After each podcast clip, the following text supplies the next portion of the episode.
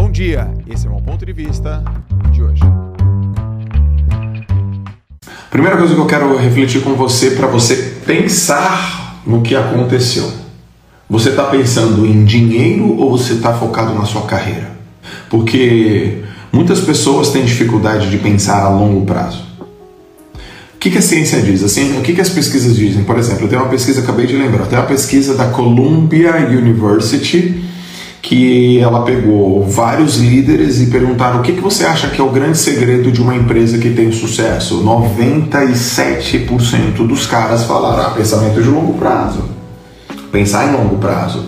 Só que nessa mesma pesquisa, 96% dos líderes disseram que é difícil pra caramba pensar em longo prazo. Ou seja, eles reconhecem que pensar a longo prazo é importante, só que é difícil para eles pensar em longo prazo. O que está acontecendo no meio do caminho, turma?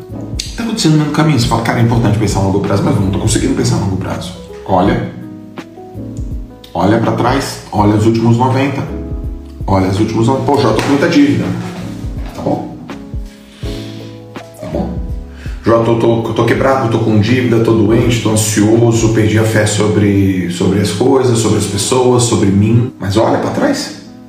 Olha os últimos 90. Não tô te falando para olhar os últimos 10 anos. Olha os últimos 90. E essa, presta atenção, presta atenção.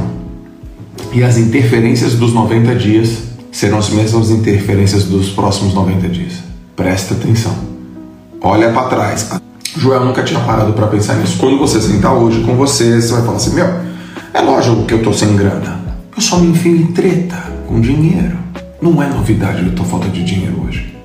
Não é, não é novidade a ausência de dinheiro que você tem hoje. Pega no teu tríceps aí. Pega no teu tríceps, tá molenga. Tá molenga, não tá? Não é novidade. Não é novidade o que tem na tua dispensa. Não é novidade o teu relacionamento. Não é novidade, turma. Não tem segredo, cara. Não é uma surpresa. Não é uma surpresa. Só que você precisa parar e olhar. Você precisa reservar um tempo para você enfrentar isso, para você se apropriar da realidade. Não tem novidade.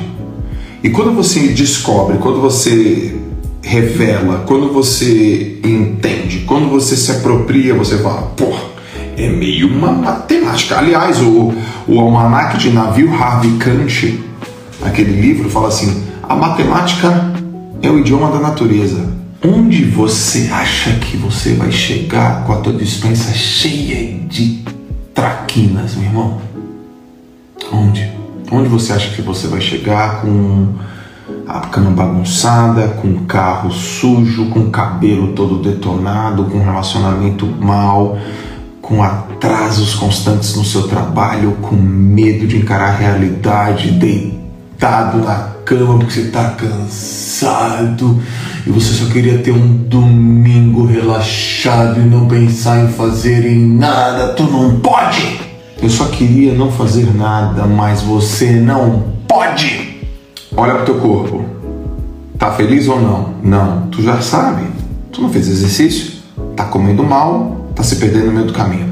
Olha pro teu relacionamento. Tô sem tempo. Não, não é que tu tá sem tempo. Tu não tem espaço. Espaço é diferente de tempo. Às vezes tu pode ficar com tempo no domingo, mas tu não dá espaço pro teu cérebro, pô. Eu gostaria muito que você parasse hoje o teu dia e refletisse sobre os teus últimos 90 dias. Você vai encontrar as coisas que interferiram você nos últimos 90 dias pode interferir nos próximos 90. Que coisas são essas? Eu não tenho a menor ideia. E se você não parar para olhar os últimos 90 dias, você também não vai ter ideia.